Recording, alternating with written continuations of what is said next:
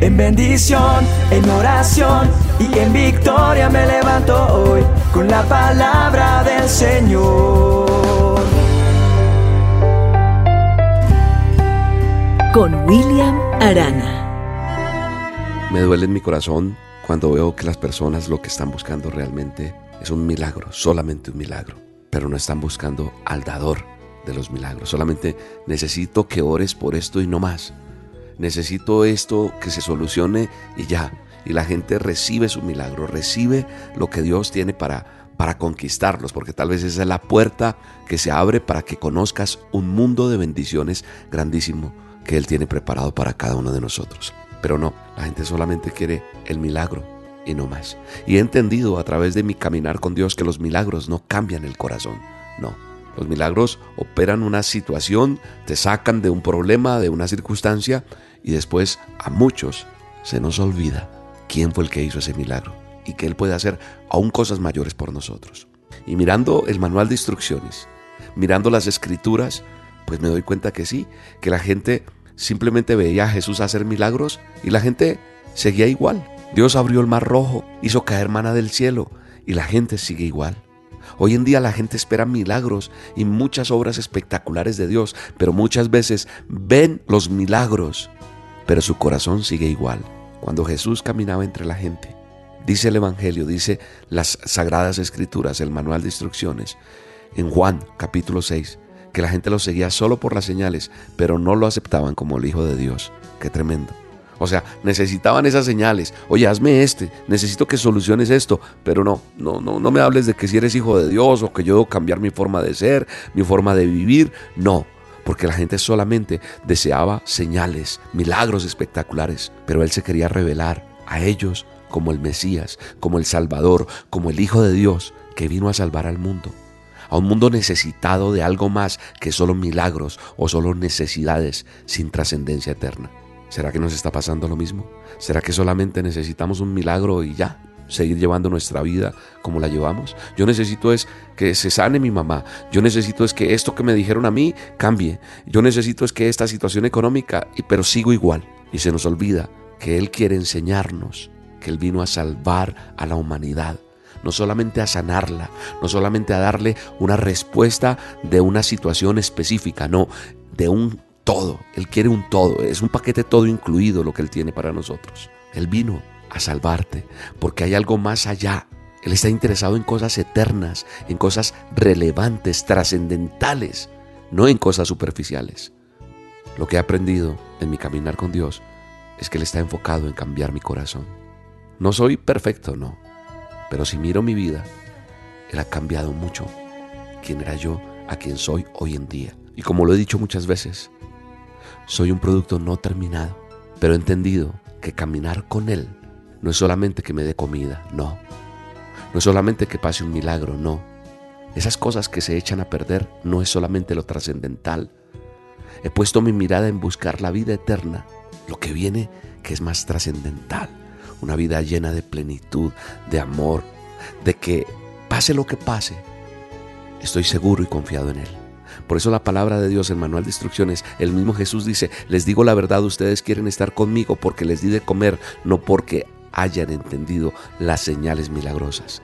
No se preocupen tanto por las cosas que se echan a perder, tal como la comida. Pongan su energía en buscar la vida eterna que puede darles el Hijo del Hombre. Búscalo en el manual de instrucciones. Dice Juan 6:26 esto que acabo de leer.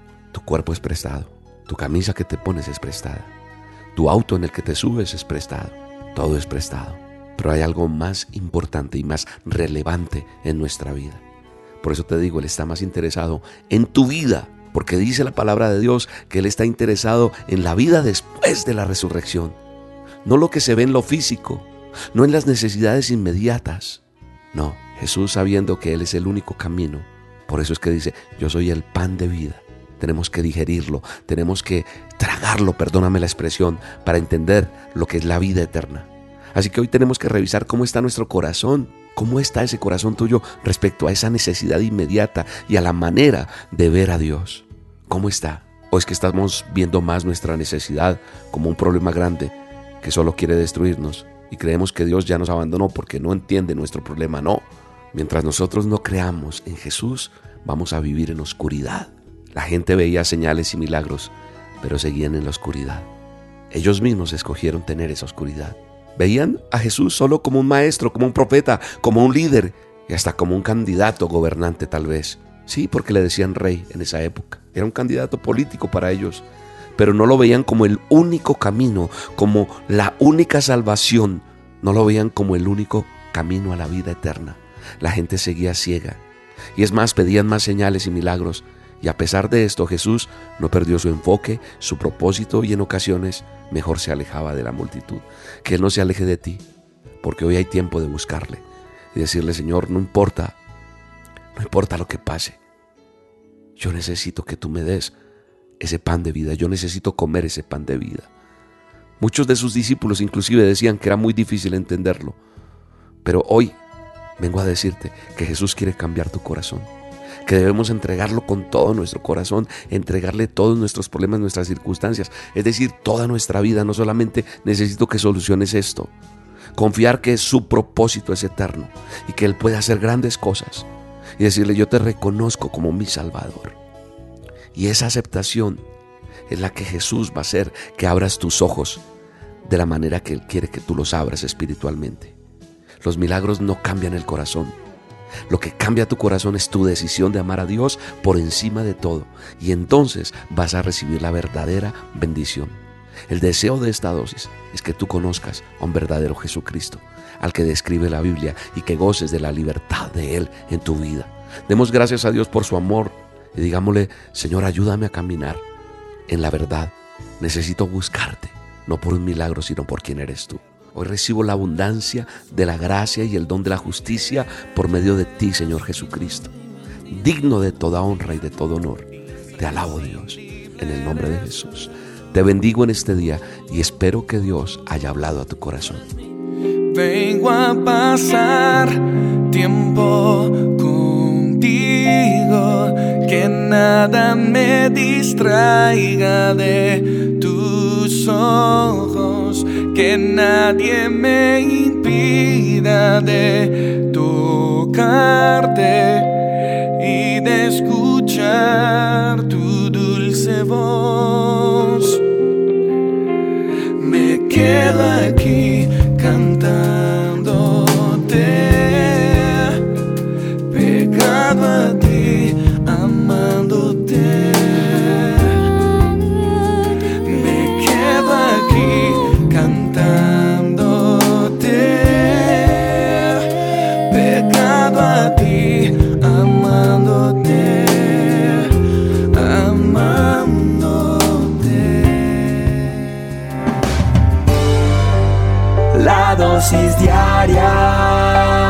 con William Arana.